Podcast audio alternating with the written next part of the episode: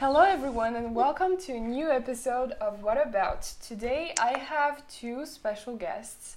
I am with my friend Angèle, whom you already know because she has been on that podcast for a couple of times, and I'm also with Morgan Hizar. Uh, she is in the US right now.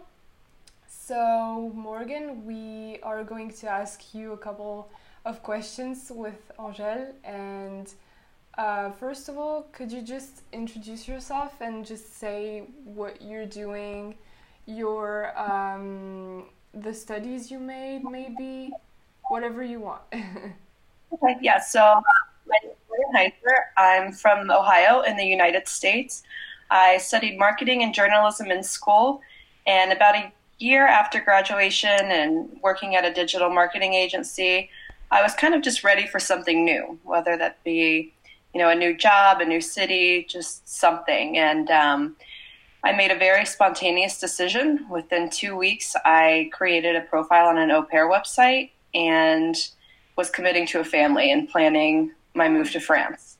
Okay. So um, definitely wasn't exactly the path that I ever saw myself going on, and it was going to just be a one year, you know, little move to Europe, figure things out, enjoy the life there, a little break. And then I just really fell in love with France and Paris and my life there and decided, you know, why go back to the US when I'm enjoying it so much here. So I've been living in Paris since August 2018 now.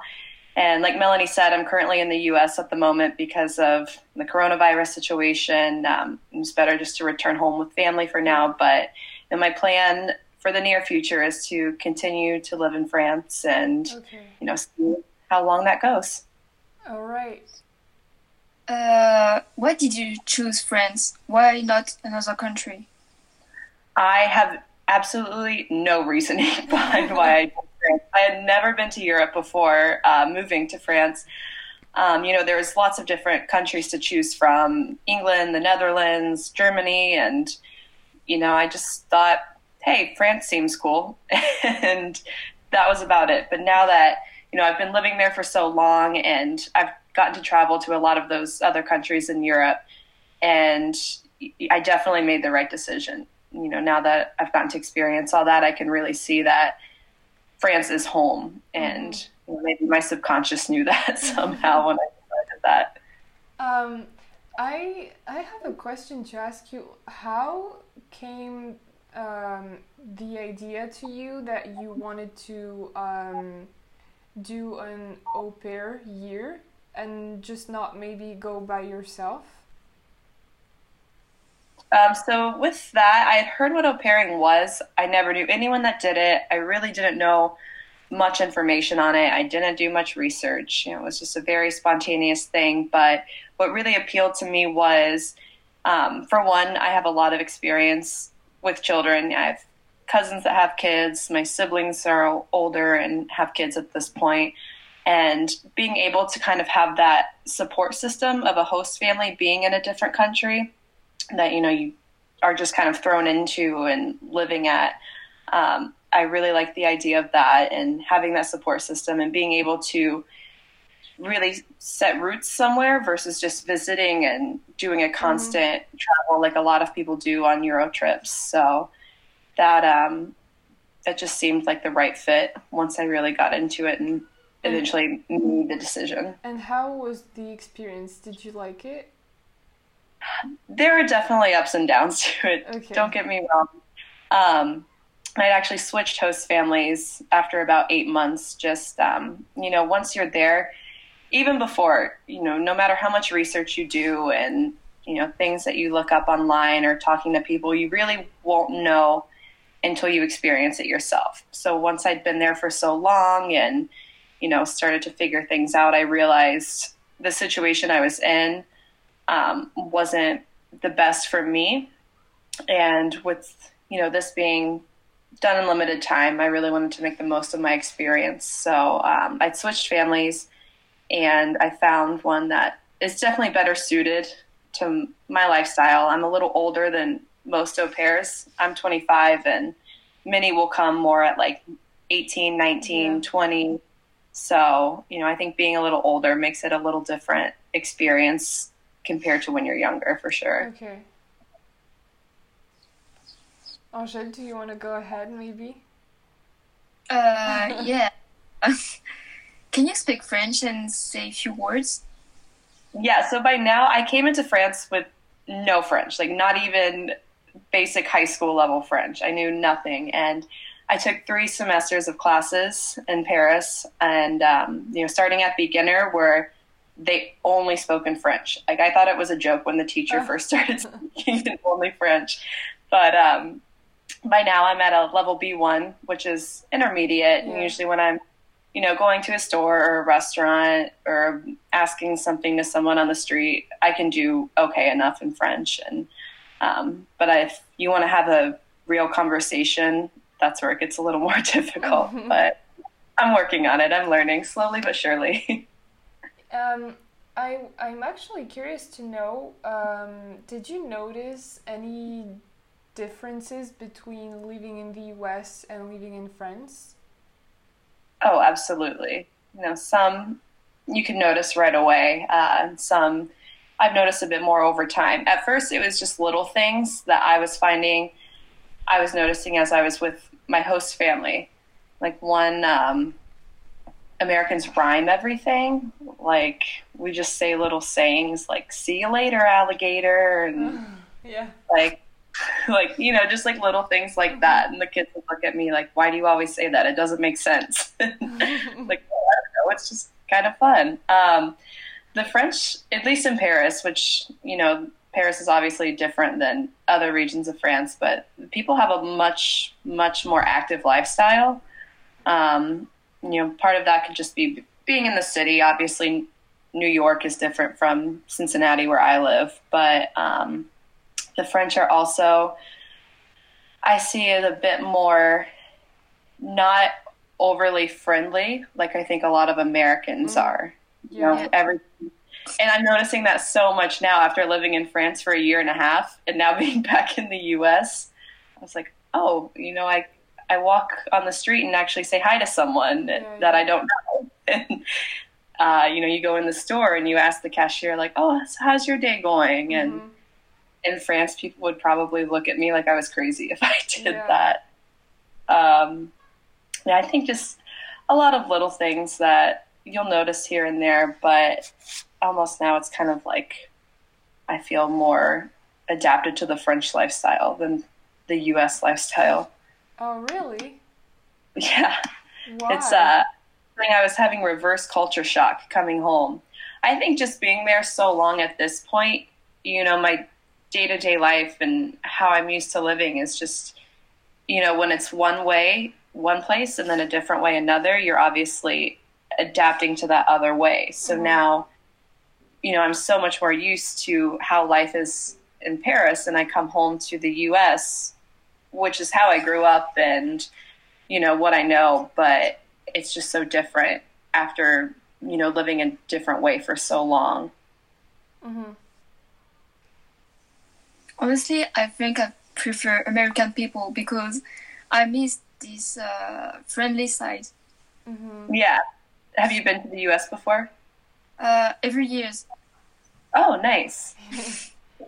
So, I you know I was walking um, in our neighborhood one day, and someone said hi to me, and I'm so used to just like yeah. looking directly ahead, don't even make eye contact, just walk by, mind your business. I was like, oh yeah, you're supposed to be friendly here that you don't know. Um, but I know I've talked to a few French people, and you know, from their point of view, they say it's very fake of Americans. It's like you don't care how this person's day is going, so yeah. why do you ask? I see. I see that point of view too. Uh, I've been to the U.S. only once. I've been to Florida with a friend, um, and I noticed, you know, that the fact that people do ask you how do you feel, or ask, um, I don't know, like the the workers in the store how's your day going? Oh have a nice day have a nice day when you walk out. Where in mm-hmm. france it's like hello goodbye uh, and it's there's nothing more to it. But but I also see the way that you know I mean I feel like French people maybe use that as an excuse where we are like oh yeah but Americans when they ask that they don't really care but it's like. I, I feel like it's an excuse for us because we we actually don't do it so um, so yeah um, I would like to know uh, how did you manage not seeing your family for such a long time when you were in France?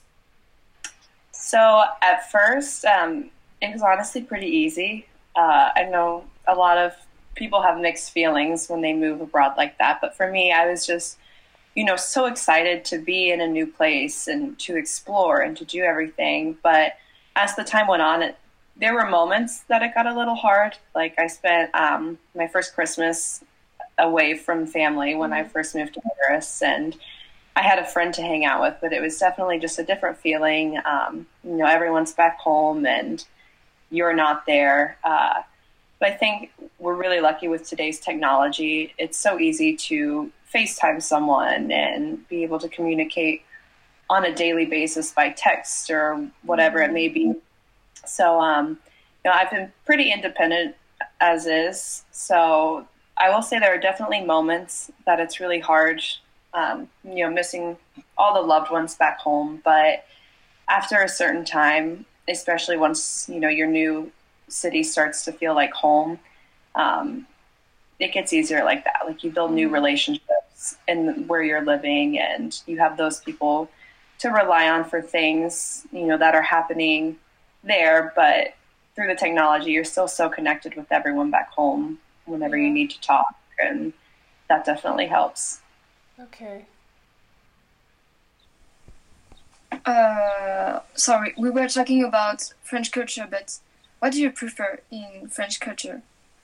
What do I prefer in French question. culture? Oh, yeah, that is a good one. Um, hmm, let me think for a moment. I really prefer, I honestly do prefer the not overly friendliness. you know, like I really, like I said, you know, you ask about someone's day and you have a it's like small talk conversation, and it's like you really don't care. Mm. So it's kind of like why waste the time and the energy? So I like being able to just go to the store, get what I want, like hello, thank you, goodbye, and you're done. Um, I also like um, they seem a lot more relaxed compared to Americans. I think um, you know maybe in terms. Well, I guess it depends. Sometimes Yeah. The French are tight too, but um, you know what? They seem to just like enjoy life in the moment a bit more and like be less focused on what's next. Um, Okay. hopefully that makes sense. You know, like I think especially in the summers, you know, I picture Paris, everyone's just, you know, getting off work or using their lunch and going to the park and, you know, going along the Seine or just relaxing. And in the US, it's kind of everyone's very go, go, go. Uh-huh. And they don't necessarily always take that moment to just enjoy the moment. Um, hmm, I really like um, cafe culture. Oh yeah. Yeah. That's one of my favorite things. It's so different than here. The dining experience is so different. Um, you know, in the U.S., servers work based on tips, Yeah. which is service is obviously included in France. So in the U.S., um, you know, I've worked as a server too, and when you have people staying at a table for so long, you think, "Oh my gosh, why won't they leave already?" and you want to flip that table to get more money. And then France, you can sit at a cafe with a two euro espresso and stay for two hours and just enjoy the conversation and not have the server coming up every five minutes like, hey, is everyone still doing okay? Is there anything I can get for you? Yeah. just be left alone to enjoy and you know, having the terraces to sit out on. That's one of my favorite things about living in France in general. hmm I really like the uh, cafe and dining culture there compared to the US as well. It's definitely not the same thing as in the US. I can totally. I don't know. I don't know about you, Angèle, but like when I was in Florida, like it's not the same thing than in France. Yeah, me- Uh, they're very stressed when you're at the restaurant. They they are like, uh, "Have you finished? Do you want something else? Do you want the Mhm. addition?" Mm. Yeah, in the U.S., the the servers will constantly just be around you, and you know they're just trying to do their job because that's just how we do it here. But um, now that I've experienced it over there, I'm like, oh my gosh, just leave me alone. I'll tell you if I want. Obviously, but you know now uh, restaurants have been closed since I've been in the U.S. for the past um, almost two months now because of Yeah. coronavirus. Uh, so I haven't had to actually experience that, that this visit, but Same thing for they open, I'll sure enough be there. I, I was wondering, is there uh, one specific thing that you have learned from your um, your journey in France for now? I, I don't know if there's something specific, like a single thing that's kind of more like tangible I could describe, but um, just the confidence that I have in myself from now based like prior to when I moved there, it's so different. You know, I know now I can put myself in any kind of situation and get by. Like I've solo traveled in different countries where I don't speak the language and Okay. you know, just moving to France, like at the beginning when I spoke no French, um, being able to get by like that. And, you know, sometimes people are fine and sometimes people are rude. And even now, with my basic level of French, people will still be kind of rude hearing the accent and Mm. everything. But, um, you know, now I just know like I can do things and I feel so much more confident in myself and it's definitely something that I could not have gained if I would have been living the life I was living before in the U.S. Uh, I don't know. Uh, what about the French gastronomy? Because we were talking about coffee, but baguette.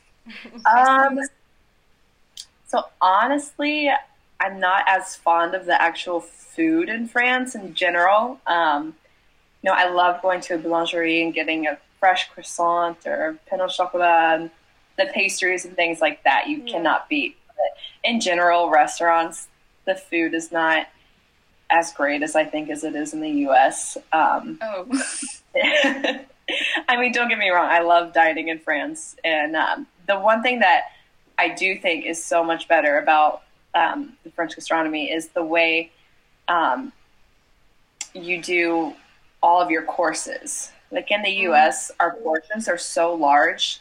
Like even in getting an appetizer at a restaurant, it's so big by the time that your actual entree arrives, like your plate. Um, you don't eat most of it because you're so full. Whereas in France, you know, you do your starter, your dish, and then a dessert.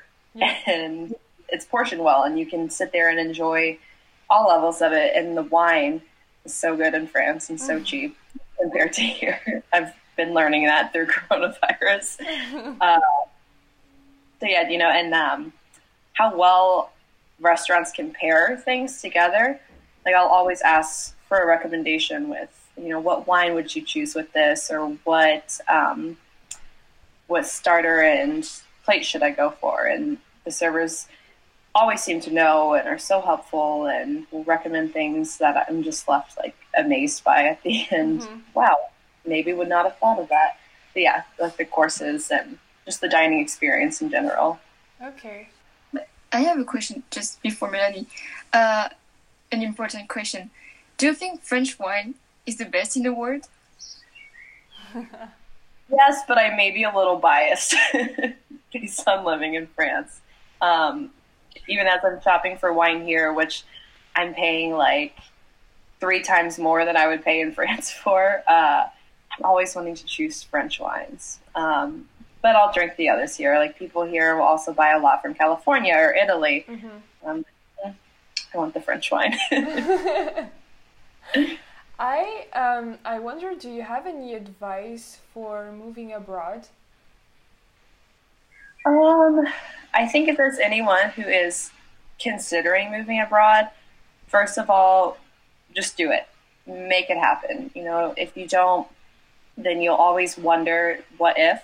Mm. You know, when I had first um, started to see that moving abroad was potentially becoming a reality more than just a little, you know, exploration, I was thinking of a ton of excuses on why I shouldn't. You know, I should focus on a career. I, you know, have student loans and things like that. But I was like, you know, I'll have the rest of my life to do to work and to do the things here. And if I end up not liking it, it's so much easier to move back. So really, just first of all, make it happen. Whatever you need to do, do it.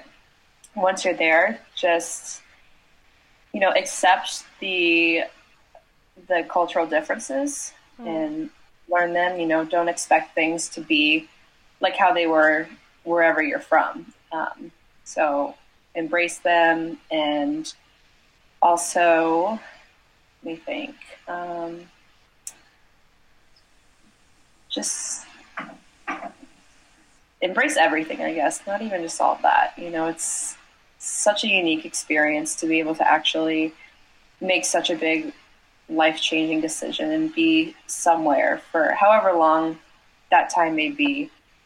Live it up and make the most of it. And it, you can always go back home if you end up not liking it, Mhm. but at least find that experience out for yourself. Yeah. And is there anything you wish you knew before you came to France? Um, I mean, definitely. Like, you know, like I was saying before, a lot of these things, no matter how much research you do, like, you can really only find out for yourself once you're there. Um, I wish I would have known maybe how hard the hard times were going to be, like how we talked about when you miss family and, um, you know, like that. There's really nothing you can do but it is hard. And I kind of knew to expect things like that, but again, you really just won't know until you're there. Uh, so yeah. Mm-hmm.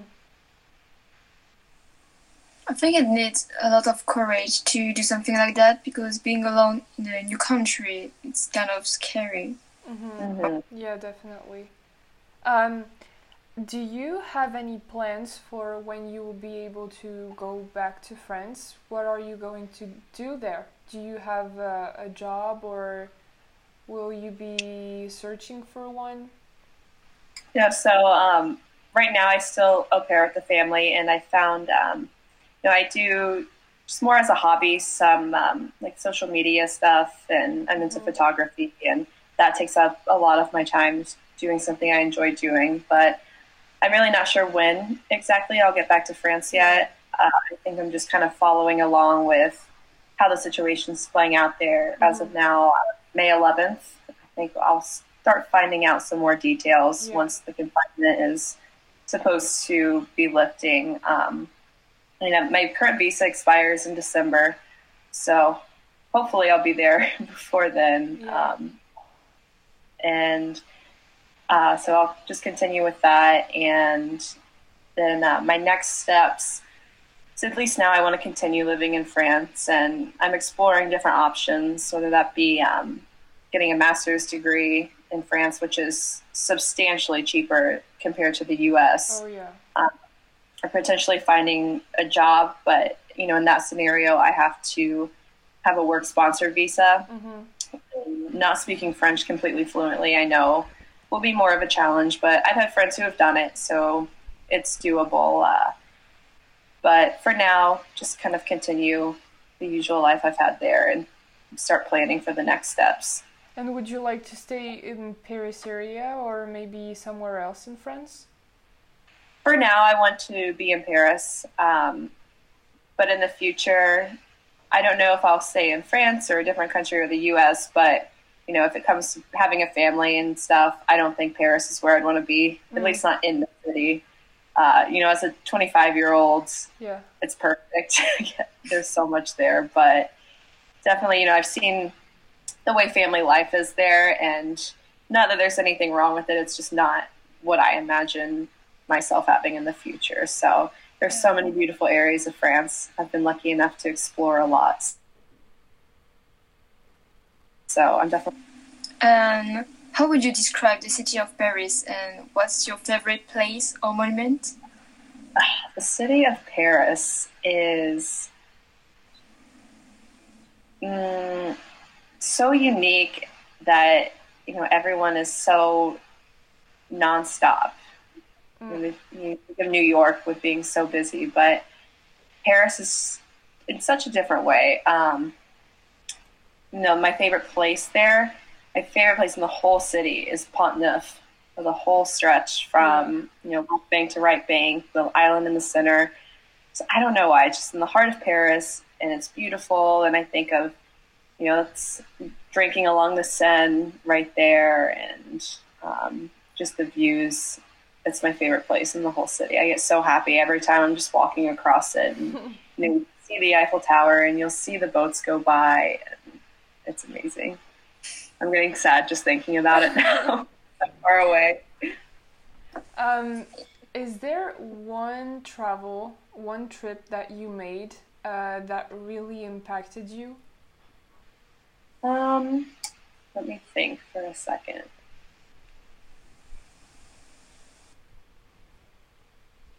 Um, so aside from the trip that was, you know, the the move to France, um, I would say the first travel that I did after moving there, I went to Amsterdam and Prague, mm-hmm. and I did that solo. I'd never solo traveled before, you know, minus the whole actually moving to a different country.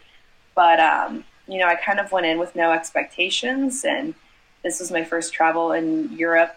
And, you know, I, that was when I really started to see, like, you know, I can do this. Like, I'm on my own. I'd only been living in Europe for around two months.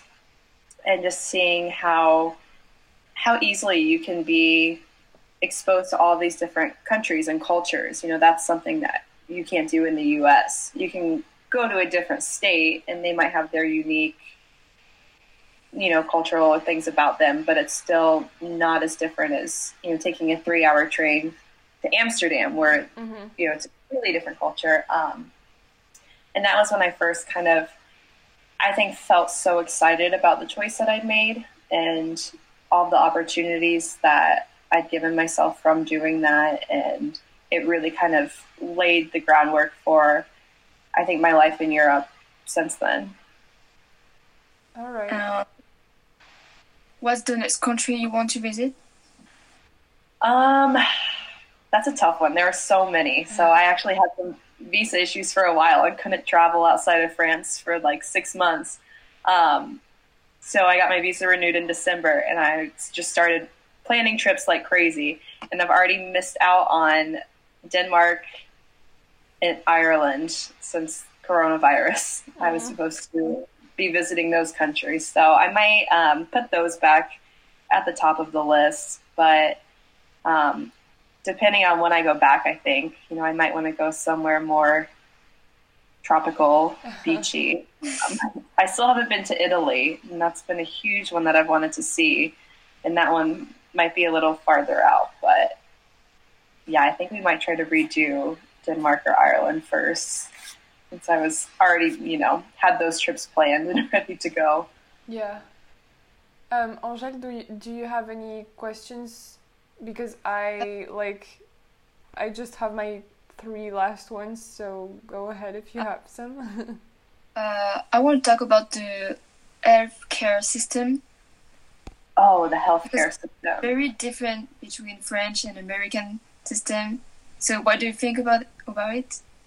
So, honestly, I had still been on my parents' insurance plan in the U.S. We're allowed to be on it until we're 26. So, I don't personally have a lot of experience, you know, knowing all the information that I need to for the U.S.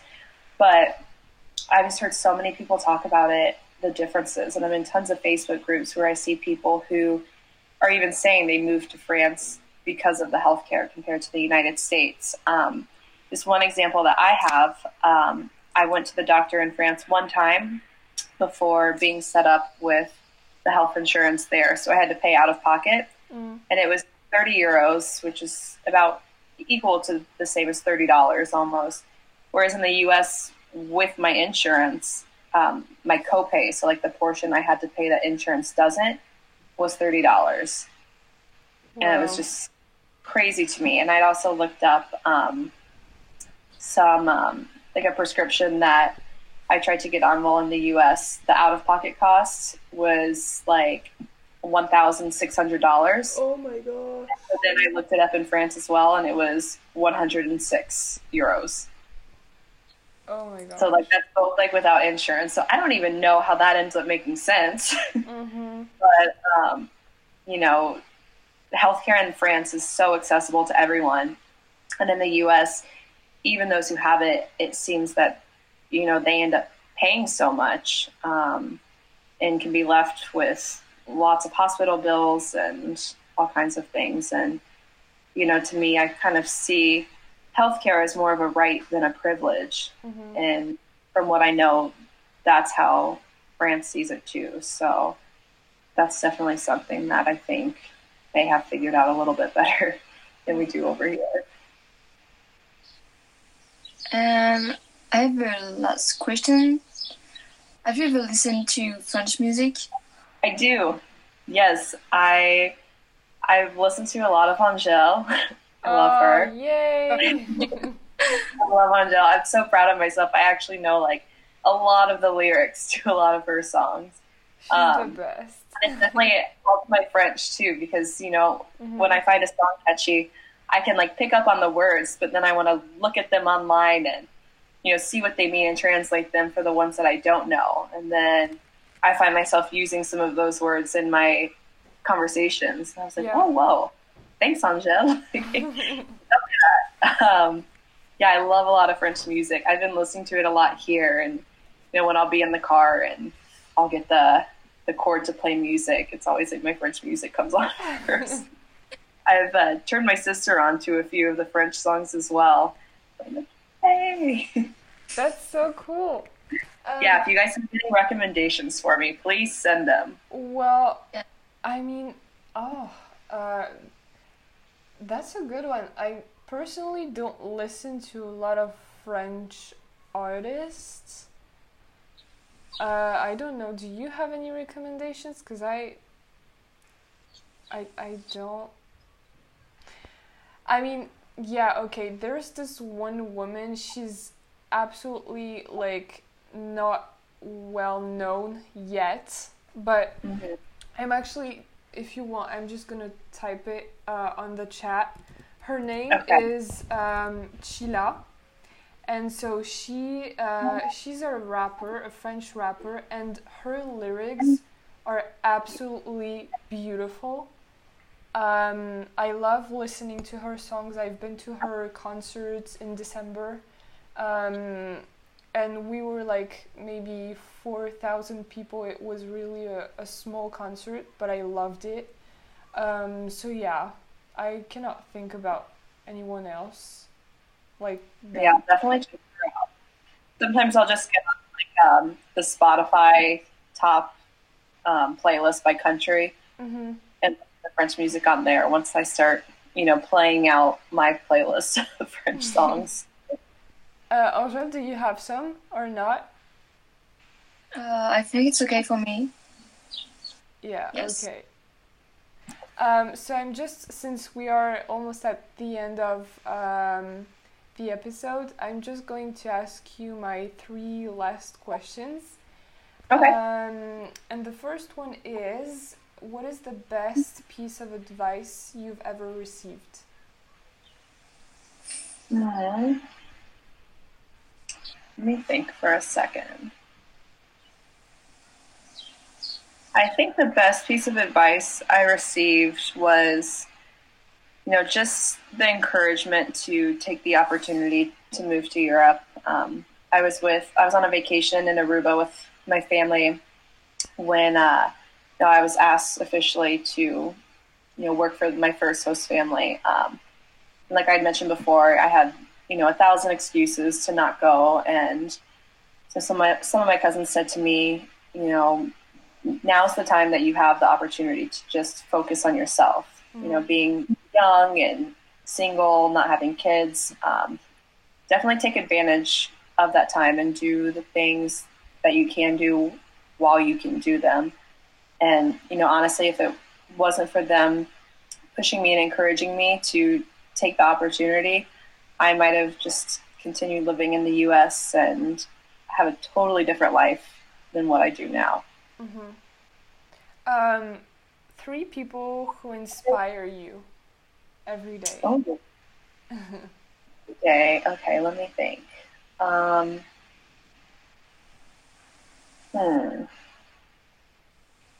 I think one would be um, my aunt. Mm-hmm. She's um, she's been very supportive since the beginning of all of this, and um, you know she works really hard, and she's always there to encourage me and support me, and also sometimes tell me things that I don't want to hear, but maybe need to hear. I think that's really important. Um, another would be my cousin. Um, I actually have two, so I'll group them together. Um, you know, there's very successful and hardworking, and they're both moms at this point, and just seeing how their family dynamic is, and I love that, and kind of aspire to be like them as I get older. Um, and another would be my mom. She just shows me unconditional love, and you know, she really wasn't happy at all about my move to France, and mm-hmm. still is not. But you know, she still loves me and supports me, and is there for me when I need her, and anytime I need to call or say anything, um, she's always there, and that's really important to me. So I have lots of great ones in my life. um, my last question would be what is the impact you want to have on the world and on people?